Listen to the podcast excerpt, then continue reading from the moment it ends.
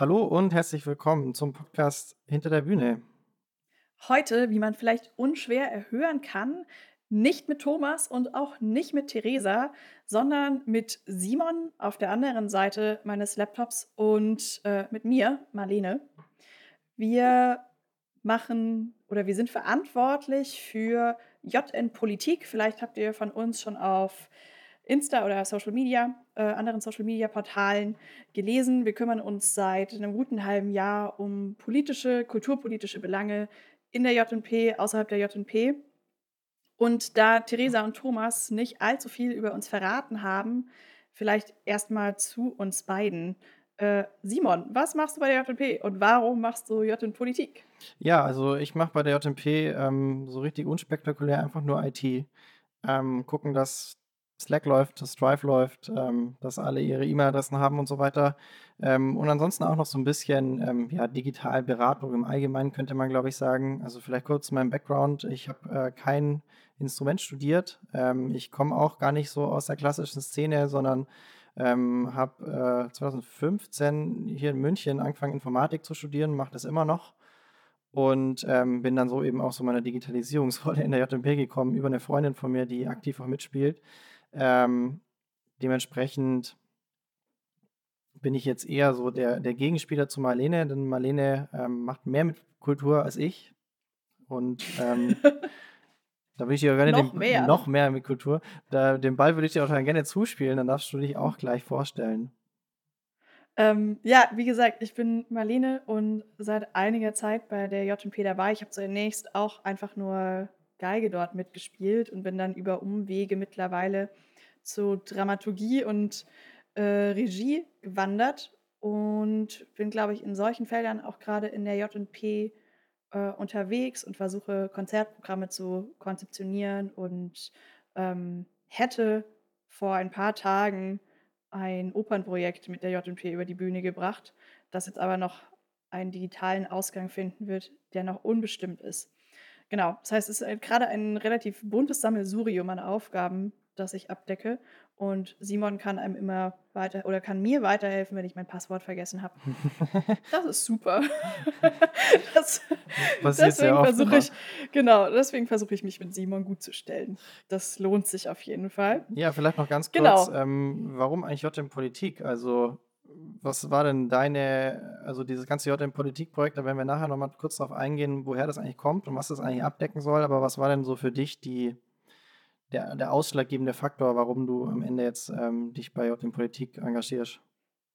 Mm, Ich glaube, das hat schon auf jeden Fall vor Corona angefangen, dass ähm, ich immer mehr der Meinung bin und war, dass das Orchester sich auf jeden Fall auch politisch positionieren sollen. Das begann so ein bisschen mit dem Aufstieg der AfD, dass ich gedacht habe, das müsste man irgendwie besser verknüpfen oder äh, wo das Interesse noch mehr geweckt wurde. Und gleichzeitig habe ich auch einen relativ starken hochschulpolitischen Hintergrund und war irgendwie so Zeit meiner Hochschulkarriere, die jetzt auch schon ein paar Jahre auf dem Buckel hat, immer in irgendwelchen Astras und Sture und Senaten und mir macht es einfach mega Bock, da in der Hinsicht äh, irgendwie ein bisschen mitzumischen. Und deswegen war das dann recht klar, als sich dieses Forum JNP, JN Politik gegründet hat, äh, dass ich mitmachen möchte. Genau. Äh, wie war das bei dir, Simon? Ja, bei mir war der Zugang da ein kleines bisschen anders, weil ähm, eben, weil ich ja da nicht direkt so die, die Einsicht in die Kulturwelt habe, ähm, bin ich aber sehr politisch interessiert, ganz allgemein. Und ähm, so kam das dann auch ein bisschen, dass ich dann, also bei mir hat das tatsächlich dann auch wirklich mit der Corona-Krise angefangen, als dann irgendwie so klar wurde, ähm, ja, wie sieht es denn eigentlich überhaupt in der Kultur mit Perspektiven aus? Ähm, was ist denn jetzt im Corona-Lockdown? Ähm, wie, wie, ja, wie verändert sich Politik? Soll da irgendwas anders werden? Und da haben mich dann so ein paar Leute auch darauf aufmerksam gemacht, ähm, dass Sachen, die mir viel gar nicht bewusst waren, ähm, wie schief manche Sachen in der Kulturbranche auch sind. Und dass da aber auch oft ähm, dann irgendwie so, natürlich auch der politische Wille, aber ja auch so der, der Wille von den Leuten, die da nicht politisch drin tätig sind, ja auch irgendwie fehlt. Und so bin ich da ein bisschen reingekommen, indem ich dann gesagt habe, ähm, prinzipiell bin ich immer dafür, dass Sachen sich zum Besseren verändern und ähm, habe dann gesehen, dass eben in der Politik, äh, in der Kulturpolitik viel Potenzial da ist, um sich zum Positiven zu verändern. Und so ist dann auch so ein bisschen die Connection zu Marlene dann am Ende tatsächlich gekommen, weil du da so ein bisschen der Counterpart, der, der Gegenspieler zu mir bist. Ja, ja, das kann gut sein. Also auch voll der gute Punkt, den du gerade gemacht hast, dass ähm, Kulturpolitik so viel Potenzial hat, weil ich glaube, mein kulturpolitisches oder politisches Interesse hat sich jetzt auch nie aus einem Selbstzweck heraus gebildet, sondern geht immer mit einer großen Unzufriedenheit einher und manchmal auch mit ein bisschen viel Meckern. Und ähm, dann muss man irgendwann sehen, dass man selber irgendwas in die Hand nimmt, damit man nicht mehr so viel meckern muss. Und zurzeit gibt es ja auf jeden Fall einiges, was sich zum Besseren wenden sollte. Und noch viel zu meckern. Äh, vielleicht, wir haben viel zu meckern, aber wir haben auch ganz viel Konstruktives zu sagen, hoffentlich. Ähm, genau. Das bringt uns gleich auch zum nächsten Punkt. Wir werden hier in diesem Format hinter der Bühne einige Folgen übernehmen. Äh, Theresa und Thomas werdet ihr trotzdem weiterhin hören und über Kulturpolitik sprechen. Ich habe übrigens als kleine Seiteninformation vorhin einfach mal Kulturpolitik gegoogelt, weil ich dachte, ich kann jetzt gar nicht in einem Satz zusammenfassen, was das eigentlich ist. Und es ist folgendes. Kulturpolitik, die Gesamtheit der Bestrebungen des Staates, der Gemeinden, Kirchen, Parteien, Vereine und Verbände zur Förderung und Erhaltung der Kultur. Äh, ich bin zurzeit vielleicht eher so ein bisschen Team Förderung, weil äh, das, naja, es gibt sicherlich auch ganz viel, was man erhalten soll, aber ich glaube, hier machen wir uns vor allem für Förderung und ähm, Förderung nach vorne stark. Ähm, und in, in diesem Zuge, wie, wie kann es nach vorne weitergehen oder wie kann es einen neuen Ausgang finden, können wir vielleicht auch noch so ein bisschen erklären, wie es zu J Politik ganz, ganz konkret kam, weil als sich dieser Hashtag ge ja, geformt hat, war die Situation ja nicht irgendeine, sondern wir standen äh, ganz kurz vor dem zweiten Lockdown oder beziehungsweise eigentlich es ist der Sonntag nach der Verkündigung des zweiten Lockdowns und da kannst du vielleicht einhaken, was da so passiert ist, Simon. Ja, ich würde sogar noch ein bisschen früher einhaken, ähm, weil das war der Punkt, wo sich JM Politik geformt hat, aber JM Politik an sich ähm, ist jetzt nichts, nichts, was pur in der Corona-Krise entstanden ist, sondern diese Überlegung, ähm, was hat die JMP an sich mit Politik zu tun, die gab es schon immer. Und ähm, bis jetzt war da immer so die Positionierung, wir sind ein Orchester, was wollen wir da politisch bewegen? So, wir sind ja keine Partei. Ähm, wir haben auch natürlich äh, irgendwie ein, einen gewissen Auftrag an die äh, quasi für, zur Bevölkerung hin, aber ähm, haben jetzt nicht richtig den, den Grund gesehen, uns als Pol Orchester im Gesamten quasi politisch zu engagieren. Das hat sich dann eben mit dieser zweiten Welle ähm, dann da ist es dann so ein bisschen wirklich hochgekocht. Ähm, da hatten wir einige ähm, Zoom-Telefonate und auch so, ähm, dann nur Marlene und ich, wo uns so ein bisschen klar wurde, dass in der Art und Weise, wie Politik, äh, wie Kulturpolitik im Moment diskutiert wird in der Öffentlichkeit und auch ähm, in den Medien, dass die gar nicht so dem entspricht, was wir uns eigentlich darunter vorstellen würden, wie es dann diskutiert werden sollte. Ja, genau, da gab es diesen einen Sonntag, ich kann mich halt mega gut dran erinnern, da haben wir ewig lang gezoomt mit echt vielen Leuten aus, aus der JNP. Und ähm, das war kurz nachdem diese ganzen Postings und Pressemeldungen rausgingen zu ohne uns wird's still und diese ganzen Relevanzfragen geklärt wurden und ähm, alle danach geschrien haben, dass sie gesehen werden wollen und wir uns damals ganz klar gefragt haben, wie verhalten wir uns dazu oder wie positionieren wir uns dazu und das war so ein bisschen die Initialzündung, weil ganz viele Kulturvereine und Orchester dann Aktionen gemacht haben und irgendwie äh, sich stumm gestaltet, geschaltet haben und äh, stumme Konzerte gespielt haben. Und wir sind dann erstmal so ein bisschen, glaube ich, auf, ja, wir haben uns erstmal so ein bisschen zurückgezogen und dachten, wir wollen jetzt erstmal darüber nachdenken und da ja be beobachten.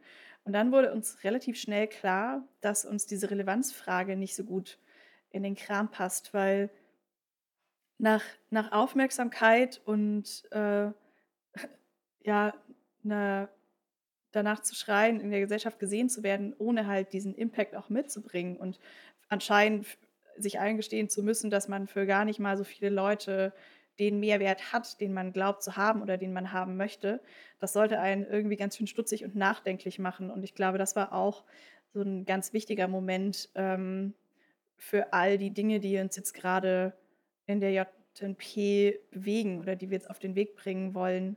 Ähm, nämlich dass sich da ganz dringend was ändern muss und dass man nicht einfach nur so aus, aus der Kalten heraus sagen kann, ich bin wichtig, sondern dass man halt auch Sachen machen muss, die wichtig sind. Und ich glaube, in, in diesem Prozess haben wir uns jetzt so, haben wir uns jetzt begeben oder begeben sich ähm, wahrscheinlich auch ganz viele andere Kulturinstitutionen. Und ja, wir gucken mal oder wir wollen jetzt auch in diesem Format diskutieren, was da alles draus entstehen kann. Das hat ja dann auch damit angefangen mit diesen ähm, Insta-Zitaten, die wir dann auf der JMP ähm, hatten. Falls jemand, der noch nicht folgt, natürlich unbedingt tun. Ähm, das allererste Zitat war auch genau das, was Marlene gerade angesprochen hat. Und zwar dieses ähm, Relevanz entsteht dann, wenn ein Kulturprojekt für eine Zielgruppe wichtig ist und Bezug auf ihr Leben nimmt. Und das war tatsächlich auch so auch einer der ersten Aufhänger, die wir selbst für uns hatten. Und dann aber so gar nicht so richtig wussten, ja, wie gehen wir jetzt damit um? So, wir können uns jetzt nicht hinstellen und es einfach in die Welt rausposaunen und dann äh, kommentieren, mal gucken, sieben Leute bei Instagram drunter, was wir schon super krass fanden. Ähm, und dann dachten wir uns aber, ja, ähm, irgendwie, da, da muss noch mehr draus werden, da müssen wir noch mehr draus machen. Und so hat sich jetzt eben so langsam da ein Konzept draus entwickelt. Also das Konzept ist natürlich noch lange nicht fertig. Ähm, wir haben da so ein paar Ideen, wo wir früher oder später mal hingehen könnten. Und ein Zwischenschritt davon soll jetzt eben dieser Podcast sein, wo wir so ein bisschen das, was wir eigentlich intern diskutiert hatten, ähm, so ein bisschen aufbereitet haben und ähm, ja, in die Welt doch jetzt rausposaunen wollen. ja, und ich glaube, das beschreibt auch so insgesamt auch konzeptionell mit dem, was wir dann nach der Krise wieder auf den Bühnen zeigen wollen, ähm, den Weg. Also wir wollen auf jeden Fall Sachen angehen. Wir wollen als äh, Kulturverein diverser werden. Wir wollen offener werden. Wir wollen mehr Bezug auf die Gesellschaft nehmen.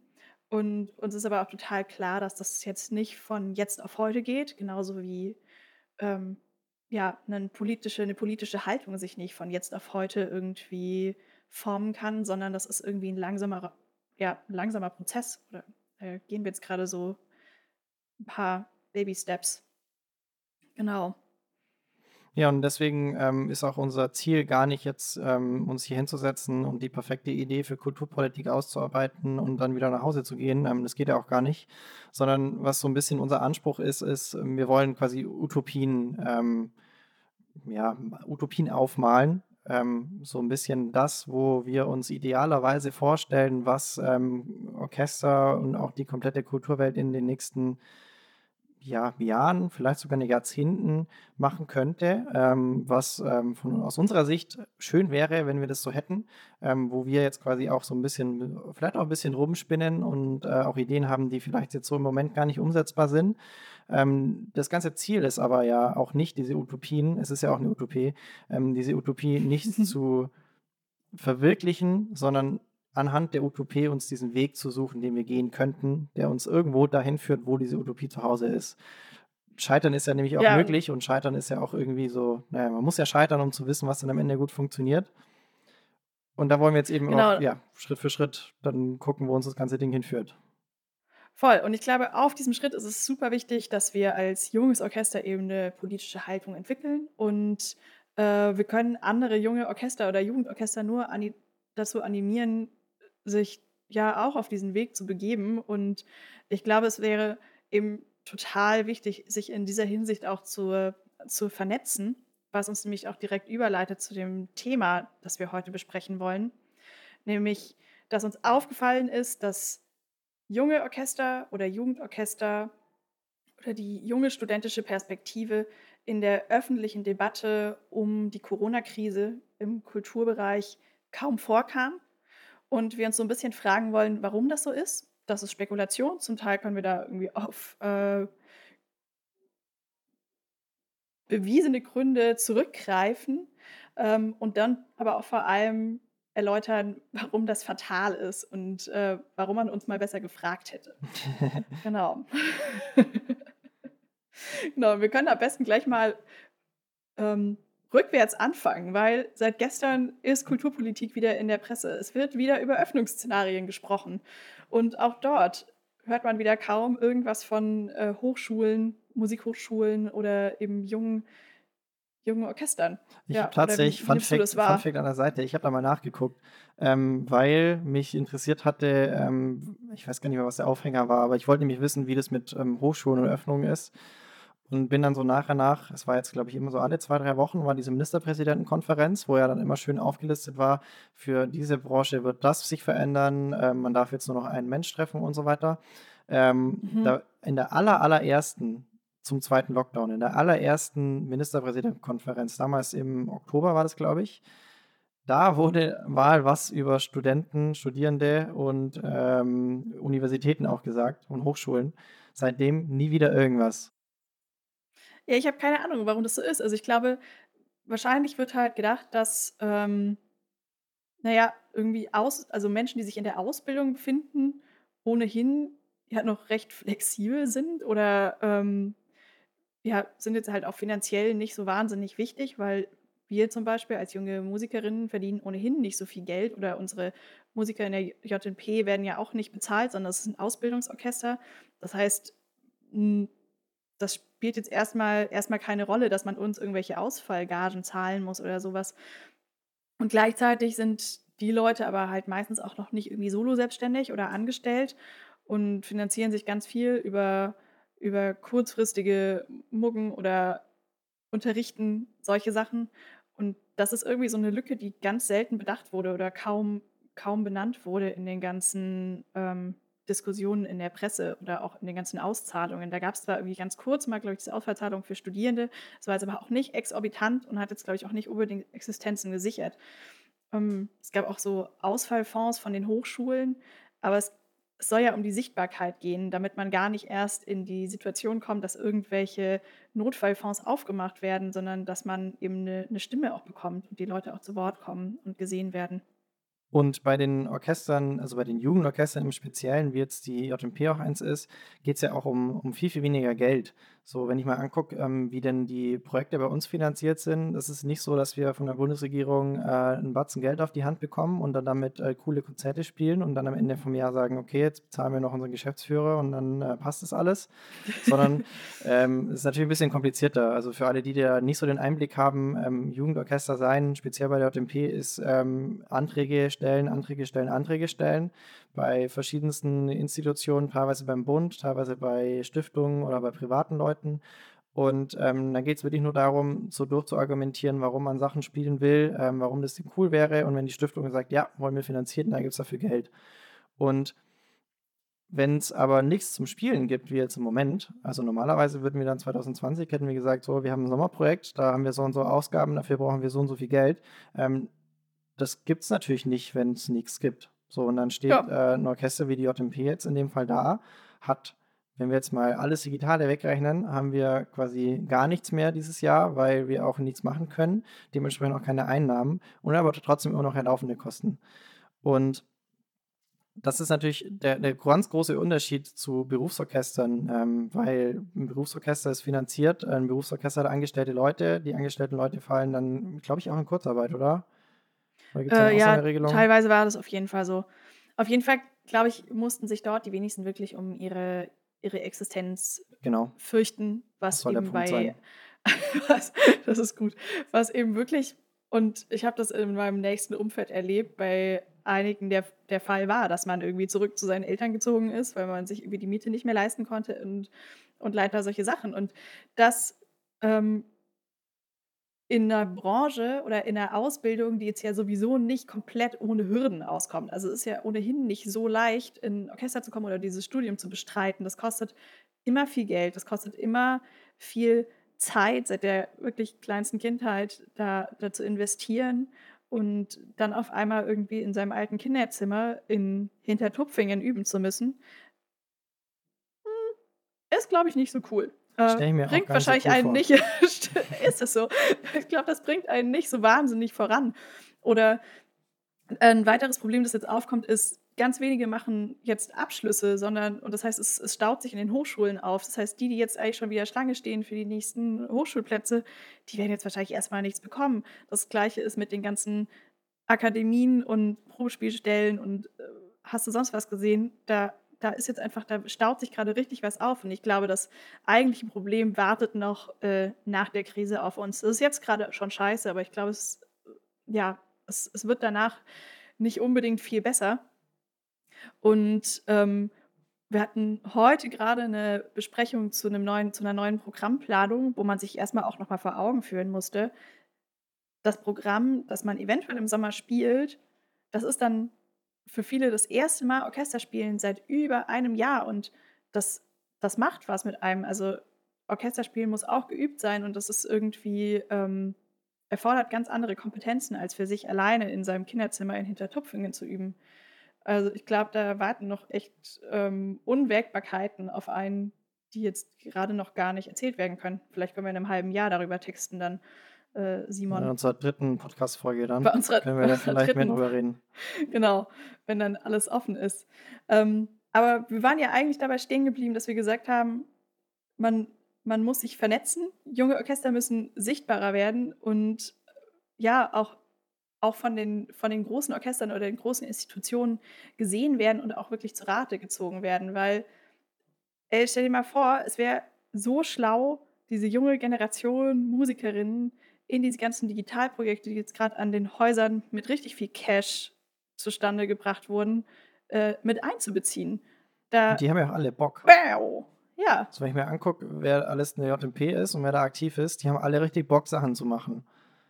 Total. Und ich, ich glaube, da wären alle froh gewesen oder man hätte einfach gegenseitig total viel voneinander lernen können, weil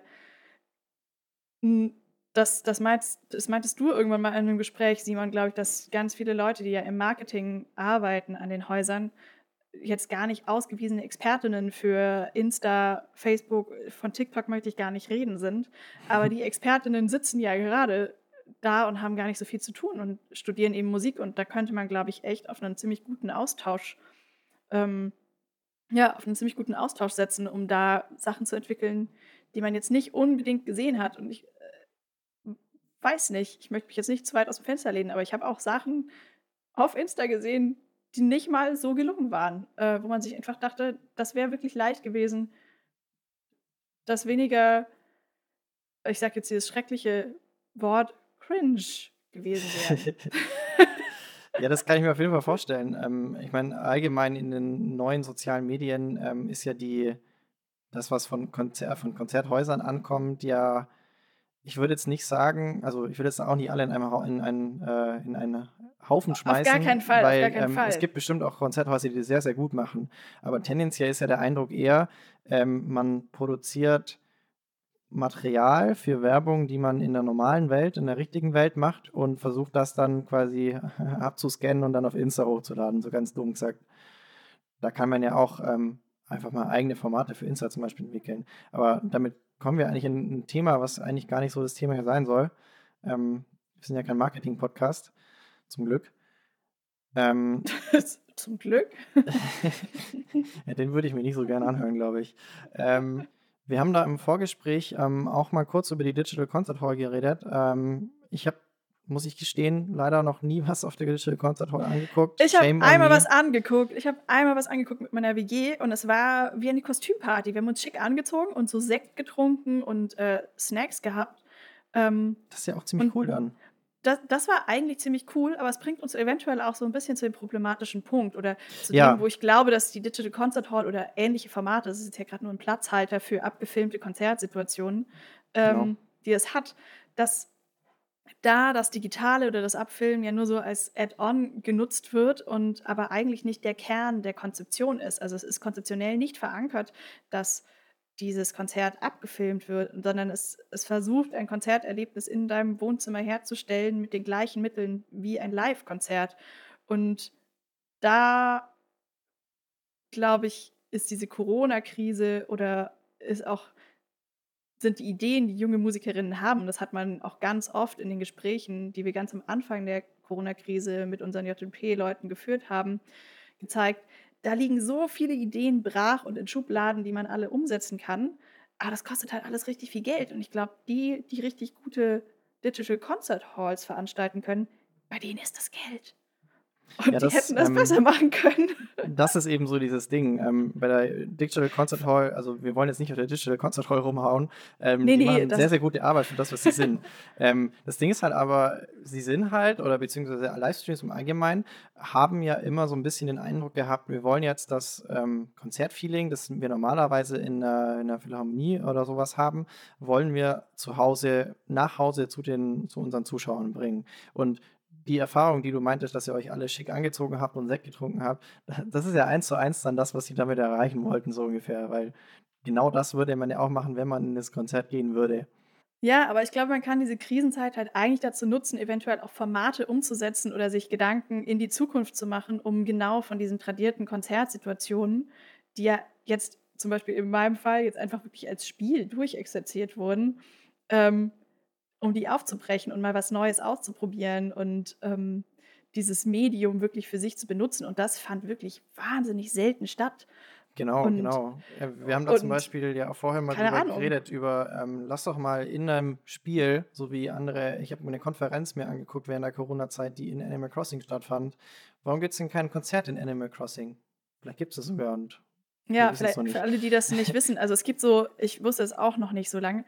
Es gibt eben, Spiele, also in einer virtuellen Welt und in diesen virtuellen Welten findet dann ein Konzert statt. Und so gerade so in der K-Pop-Tradition ist das total, äh, populär geworden während, äh, der Corona-Krise, dass man das macht. Aber 'nen klassisches Konzert fand da, glaube ich, nicht statt. Oder dass man sich noch viel mehr irgendwie den den Saal anders einfängt als nur mit so 'n paar Kameras frontal, das dann eben 'ne frontale Sitzsituation nachahmt. Keine Ahnung, man kann doch mal so 'ne Drohne in 'ne Tuba reinfliegen lassen. Also, ja, wahrscheinlich funktioniert das nicht so gut, aber mich würde es schon mal interessieren, wie es da ausschaut, Das während da ich, nicht irgendjemand so cool. Ja, kann Thomas vielleicht mal in der nächsten Folge was zu sagen. Ja, stimmt. Hm, Ähm, vielleicht, äh, genau. können die da mal was machen nächstes Jahr. 'Ne 'ne Genau. Drohne, die in die Kurz Tuba reinfliegt. genau, kurzum, ähm, da ist jetzt echt viel Zeit ins Land gegangen und man hätte hätte es aber mal einfach zu sagen, aber, Zeit, die rumliegt, sollte man nutzen. Und ich glaube, an manchen Stellen wurde diese Zeit nicht so wahnsinnig viel genutzt. Ich glaube, in der JNP haben wir uns bemüht, die Zeit so gut es geht zu nutzen. Wir hatten dieses JNC JNP, äh, das so 'n bisschen curriculumsergänzend zur Hochschule funktionieren sollte, wo man einfach sagt: „Na gut, wir haben jetzt Zeit, ähm, ich spare mir grade sehr viele Fahrtwege und sonstige Zeiten, die ich in der Hochschulcaf Cafeteria rumsitze und Kaffee trinke. Ähm, da kann man irgendwie mal seinen seinen Horizont weiten und und neue Sachen angucken. Und ich glaube, das fand an den Hochschulen jetzt auch nicht übermäßig statt. Also, ich glaube, dafür sind diese Apparate halt einfach auch zu träge und bilden immer noch genau für, ja, die Kulturinstitutionen auch aus, die Digital Concert Halls, äh, produzieren. Und ich glaube, genau dort kann man angreifen und sagen, ähm, da da braucht es was, da muss sich was bewegen. Und ich glaube, das ist auch das ist eben ku 'ne kulturpolitische Aufgabe, diese Ausbildung zu ändern. Und ich glaube, da haben wir jetzt halt mit unseren Mitteln in der JNP versucht, was was so ging. Genau, und da ist vielleicht auch ganz gut hinzuweisen drauf, was eigentlich der Aufhänger an der JNP war, warum wir, ähm, zum Beispiel dieses Beethoven-Projekt dann anders umgesetzt hatten, ähm, oder auch, ähm, so Sachen wie das JNP-Semester gemacht haben. Die die Grundidee oder es war eigentlich keine Idee, es war mehr so 'n wir saßen da und haben festgestellt: „Okay, und jetzt? Was machen wir jetzt? Wir haben Zeit.“ Und haben dann aus dieser Not ähm, wir hätten eigentlich normalerweise jetzt, äh, 'ne Orchesterphase geplant, jetzt können wir was anders planen. Ähm, so so sind dann 'n bisschen so diese ganzen Projekte entstanden, die dann über den, äh, Frühling und Sommer auch passiert sind. Und da ist ja, glaube ich, dann auch so 'n bisschen jetzt mal bezogen auf die auf die Hochschulen die Hochschule hat ja, glaube ich, nicht so, ähm, den das Ding, dass sie dann sagt: „Jetzt haben wir Zeit, Sachen umzusetzen, jetzt setzen wir Sachen um“, sondern die Hochschule wartet ja also, die hat halt dann ihren Pandemiebetrieb, der möglichst natürlich dann auch versucht, das zu spiegeln, was, äh, ohne Pandemie möglich wäre, was ja auch komplett richtig so ist. Aber das Ziel war ja dann am Ende immer so 'n bisschen darauf zu warten, dass Lockerungen kommen und dann die Ja. Hochschule wieder an sich als Hochschule, wie sie vorher dastand, dastehen kann. Genau, die Hochschule hat genauso wie Konzert ähm, so 'n bisschen auf das alte Normal gewartet. Und ich glaube, was, äh, ja, 'ner studentischen Generation recht schnell aufging und mittlerweile aber auch also, mittlerweile ist es auch bei einigen anderen natürlich gelandet, ähm, das macht so was wie Zeit, ähm ist klar geworden, dass das vielleicht gar nicht so der gute Weg ist, auf den man sich begegnen sollte, jetzt einfach auszuharren und zu warten, dass das irgendwie alles zurückkommt. Hm, das wird jetzt ja auch, also immer mehr Intendantinnen und Leute aus der Kulturpolitik reden da jetzt ja auch mittlerweile darüber und sagen so, es braucht einen New Deal für die Kultur oder es braucht, äh, genau, es darf nicht ins alte Normal zurückgehen. Und das muss man wahrscheinlich noch mal auch viel stärker auf Hochschulen übertragen. Und das ist noch mal ein Punkt, bei dem man wahrscheinlich nicht nur kulturpolitisch, kulturpolitisch sondern auch bildungspolitisch äh, nochmal Synergien irgendwie erzeugen muss, um, um da in den Wandel zu kommen. Oder eben genügend Studierende hat, die sagen, na gut, es darf so nicht weitergehen. Und im besten Fall lernt man das von der Pike auf dann in, in seinem jungen Orchester, das einfach sagt, wir, wir können so nicht weitermachen, wie es ist. Und ähm, es kann auch wahnsinnig viel Spaß machen, nicht so weiterzumachen, wie es gerade ist. Und das heißt gar nicht, dass man seine Bruckner-Sinfonie äh, nicht weiterhin spielen kann, sondern vielleicht sollte man sich einfach so um die Begebenheiten nochmal Gedanken machen. Genau, und ähm, alles das, was sich verändert, ist ja auch nie etwas, was, ähm, wo, wo, wir, wo wir jetzt oder wo ja auch allgemein die Menschen sagen, wir wollen das, was wir haben, nie wieder hören und ähm, komplett neue Sachen machen. So ist es ja nicht. Es geht ja nur darum, diesen Betrieb, der momentan ist, zu akzeptieren, wie er ist, aber eben auch zu sagen, das kann ja nicht alles sein. Es ist ja noch viel mehr möglich. Ja, ich glaube, es gibt einfach wahnsinnig viel Potenzial und ähm, vielleicht ist das dann auch unsere idealistische junge Perspektive und wahrscheinlich sagen wir, hören uns das in zehn Jahren und sagen uns so, was wolltet ihr eigentlich? aber ich glaube, ich glaube, anders kann es nicht funktionieren und ähm, es, es braucht halt irgendwie ganz neue Anreize für die Häuser. Also ich glaube, wir reichen wahrscheinlich nicht gerade, um kulturpolitisch da wirklich gerade ähm, radikal voranzuschreiten. Wir können das nur das machen, was uns möglich ja. ist. Aber es, es braucht einfach, ja, es, es braucht einen stärkeren Anreiz für die großen, großen Häuser, was uns eben eigentlich zu unserem Dachthema bringt, Kulturpolitik. Ähm, ja, und auch zu dem allerersten Thema, das wir hatten. Ja. Ähm, es geht am Ende dann doch wieder um Geld. Und ähm, wir ja. haben keins. ähm, andere also können wir auch keins ausgeben. Wir können auch kein Geld ausgeben und dementsprechend auch keine crazy wilden Format, neuen Formate entwickeln, ähm, weil einfach die 50.000 Euro, um ähm, die, was weiß ich, zu bezahlen, einfach nicht da sind. Und ja. das ist auch, glaube ich, so ein bisschen, bevor jetzt ähm, Leute sich melden und sagen, ja, jetzt beschwert sie euch hier die ganze Zeit, dass alles doof ist und dass man neue Sachen machen kann, macht's doch mal. Ähm, machen wir auch, glaube ich. Erstens machen man wir, sagen. genau. Also Eben. auf jeden Fall in der, in der Zukunft werden wir es tun. Und was aber wir unser, haben das auch davor gemacht. Genau, genau. Und was aber unser Problem ja auch irgendwie ist, die Leute, die das viele Geld haben, die machen halt eben nicht. Und wir finden, die sollten mehr machen und auch mehr machen können und wollen ja auch denen gar nichts wegnehmen oder so. Es ist ja auch nicht so, dass wir sagen, wir wollen jetzt das ganze Geld haben und jetzt wollen wir das lustig ausgeben, wie wir das, wie wir das finden, sondern da so ein bisschen so ein, naja, so ein eine Umstrukturierung der Vergabe, nee, nicht der Vergabe. Ne, sagen wir mal einfach mhm. eine, eine komplette nee. Umstrukturierung von dem Ganzen zu machen an sich. Ja, man, man braucht andere Zielsetzungen, es braucht andere genau. Anreize. Es muss einfach klar sein, ähm, dass es nicht so gut ist, nur für, was jetzt ja so Studien ergeben haben, nur für 2% der Leute äh, Kunst zu machen, sondern es muss für mehr Leute da sein. Und und das muss irgendwie, das muss, das muss reizvoll werden, das muss eine tolle Aufgabe werden. Und eigentlich, wenn man es jetzt mal so ausspricht, ist es ja eine total geile Aufgabe. Und ja klar, es macht ja Endes jedem hier Spaß, äh, Musik zu machen. Und natürlich sollte ja irgendwie so das große Ziel von allen sein, möglichst vielen diese Musik nahebringen zu können. Genau, und ich glaube, was jetzt gerade einfach noch nicht so sichtbar ist, ist die Krise oder ist das Problem, auf das diese großen Häuser, die jetzt gerade noch ein bisschen träge vor sich hin schippern, ähm, vielleicht noch nicht so anerkennen können. Ich glaube, es ist auch total schwer, das, das zu sehen, weil ein Großteil des Publikums und auch unseres Publikums, es ist schon, also wir, wie gesagt, wir sind auch erst auf dem Weg dorthin, wir begeben uns in kleinen Schritten auf den Weg äh, zu unserer Kulturvision, hm, sind relativ alt und die werden auch nur älter. Und da kommt jetzt erstmal nicht so viel nach. Und das wird über kurz oder lang zu einem riesigen Problem und das muss man spätestens jetzt angehen, aber hätte man vielleicht auch schon vor einigen Jahren angehen müssen. Aber ich würde sagen, jetzt ist gerade so der letzte Zeitpunkt, das zu machen. Ein bisschen wie Klimawandel, ne? Ja, krasses Beispiel, weil eventuell etwas hat andere Dimensionen, da können wir gar, nichts, gar andere, nicht drum herum andere reden. Aber die Dimensionen, aber Dynamik, die Na- Dynamiken des, die der Dynamik Themen, ist die sind ja relativ voll, ähnlich, weil ähm, im voll. Klimawandel ist es auch so. Wir sind jetzt bei dem Punkt, wo wir äh, doch mal umsteuern sollten, ähm, dass nichts Genau, Schlimmes und auch passiert. da können nur die Großen äh, eigentlich umsteuern. Natürlich ist es nett, Genau, wenn jeder zu Hause seine Hafermilch trinkt, aber genau. ähm, auch da ist ja ganz sichtbar, die, die das Geld haben, können das Ruder umreißen, umreißen. Und genau das ist eigentlich in der Kulturpolitik auch der Fall. Und zeitgleich ist es ja auch, ähm, um den Punkt noch kurz fertig zu machen mit dem ja, ja, Klimawandel, klar. zeitgleich ist es ja auch so, die Leute, die jetzt im Moment momentan das viele Geld haben, das ausgegeben wird, die profitieren ja tendenziell ja auch eher von der Situation, so wie es jetzt im Moment ist. So eine große Ölfirma hat ja keinen keine Anreiz dazu, kein, weniger Öl zu verbrennen.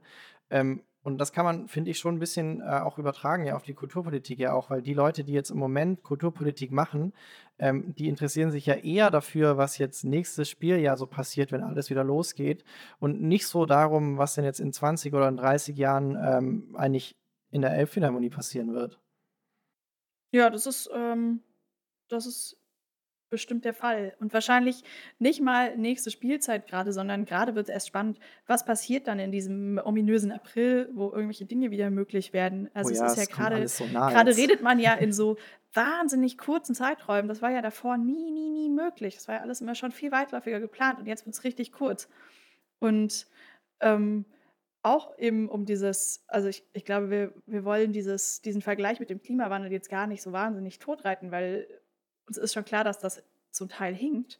Aber diese jetzige Krisensituation in der Kulturpolitik oder diese wahnsinnige Kluft, die eventuell zwischen jungen Musikerinnen da ist, die jetzt wirklich einen wahnsinnig schweren Start in dieses Leben als Musikerin haben werden und denen, die dort schon etabliert sind und die diesen tradierten Formen folgen, ich glaube, es hat auf jeden Fall Potenzial zu einem Generationenkonflikt. Und Generationenkonflikt vielleicht sogar im positiven Sinne, nämlich dass irgendwie Leute laut werden und sich vielleicht vernetzen und man doch vielleicht ein bisschen Druck aufbaut, dass da ja, dass da gerade ganz viel verloren gehen könnte und ähm, hm, es, es die Ideen und die Möglichkeiten gibt, andere Sachen umzusetzen und dass das Machen vielleicht jetzt gerade im Vordergrund stehen sollte. Genau. Naja, um jetzt irgendwie auch wieder zum Anfang zurückzukommen. Wir haben ja uns gefragt, warum junge Orchester so wenig gesehen werden oder so wenig medial begleitet werden in der Presse und was daran vielleicht so fatal ist. Und ich glaube, ganz auf den Punkt gebracht ist es, dass, glaube ich, die Energien und die Ressourcen, die diese junge Generation Musikerinnen mitbringen, ähm, nicht wirklich genutzt werden. Und ich glaube, in einer kulturpolitischen Zukunft müssen wir viel stärker vernetzend denken und diese Kräfte nutzen. Das heißt, also wirklich vertikal einmal durch alle Musikergenerationen durchgehen und voneinander lernen und nicht einfach da sitzen bleiben, wo man ist und dann ist gut, sondern ich glaube, wir können an den großen Häusern irgendwie unser Know-how einbringen und andersrum können wir von denen ja auch wahnsinnig viel lernen, weil das sind ja auch einfach alles nur brillante Musikerinnen, die dort sind und diese, ja, diese Vernetzung irgendwie noch stärker zu machen und nicht äh, die Ellenbogen auszufahren, wäre, glaube ich, echt wahnsinnig hilfreich für alle kommenden Projekte und Spielzeiten. Und ich glaube, dann können wir auch in gute nächste 20 Jahre schippern. Und vielleicht dann sogar die anderen Disziplinen auch gleich mit an Bord nehmen. So. Ja, stimmt, genau. Also nicht, nicht nur Generation, sondern auch interdisziplinär, ganz klar. Genau, Also ich also meine, allein, dass wir jetzt hier gerade reden, Ja, eben. meine, ja. Gerne dann auch mal den Informatiker mit in die Programmkonzeption äh, mit reinsetzen, der dann auch mal weiß, äh, was man theoretisch wie digital umsetzen könnte. Genau, weil ich glaube, wir wissen einfach alle, also jeder Einzelne weiß einfach nicht genug. Das ist, glaube ich, Das dürfte es ganz gut das ist irgendwie bringen, klar. Ja. ja, und dann geht es ja auch im, also jetzt, wir nehmen jetzt Transparenzhinweis, wir nehmen am Donnerstag auf, gestern war Ministerpräsident, Ministerpräsidentenkonferenz mal wieder. Und ähm, ja, wie wir schon meinten, es geht, gibt Öffnung, ähm, sprich, mit der Kulturwelt wird, ich habe jetzt den Plan nicht ganz im Kopf, aber irgendwie so, glaube ich, Richtung Ende März oder im April geht es auf jeden Fall wieder los. Sei es dann nur mit, mit Freitestungen oder schon richtig. Ähm, und dann werden wir ja sehen, ob jetzt dieses Mantra von wir wollen nicht zurück zur alten Normalität, sondern wir wollen eine neue Normalität, ob das denn auch wirklich jetzt umgesetzt wird oder nicht. Und ich denke, wenn wir das nächste Mal hier sprechen werden, dann können wir da, werden wir da safe drauf einsteigen und auch mehr dazu sagen. Ähm, dann Ja. Ja, vielleicht noch kurz dann so Programmhinweis zum Podcast allgemein, soweit ich das weiß. Also wir werden jetzt hier, ähm, momentan geplant sind drei Folgen von JM Politik, die werden jetzt in den nächsten Monaten kommen. Also es ist nicht so, dass wir jetzt wöchentlich veröffentlichen. Es wird auch immer noch die normale Dosis an Theresa und Thomas geben. Also da werden jetzt quasi ein bisschen die Themen dann zusammengewürfelt werden. Und äh, wie ich vorhin im Plan gesehen habe, gibt es jetzt auch ein paar andere Leute, die sich im Podcast mal melden werden. Also bleibt gespannt. Ähm, ganz im Sinne von Thomas werde ich jetzt aber auch nicht sagen, wer das ist und was die machen werden. Ähm, deswegen auf jeden Fall bei den neuen Folgen auch wieder reinhören. Und ähm, ja, dann würde ich sagen, Marlene, für heute. Ja, wir, wir sind gespannt und äh, wir freuen uns dann, eine erste Bilanz zur bestehenden Kulturprogramm ziehen zu können beim nächsten Mal. Ähm, Ja, und hoffentlich freuen gut, wir Simon. uns auch Ja. auf unser, auf, auf das Feedback von den Leuten. Ja, genau. Gebt uns Feedback. Da sollten wir vielleicht noch dazu vielleicht- sagen, so wir, wir, unser ganzes Ding, das wir hier aufziehen, basiert sehr, sehr darauf, was wir von außerhalb mitbekommen. Und ähm, standardmäßig bekommt man sehr wenig von außerhalb mit. Deswegen, wenn ihr zu irgendwelchen Punkten, die wir hier gesagt haben, Feedback habt, positiv, negativ, Ideen, was wir behandeln könnten, ähm, schreibt uns gerne auf Insta, auf per E-Mail. Ja, oder schickt uns einen Brief. Das ist Auch. auch toll.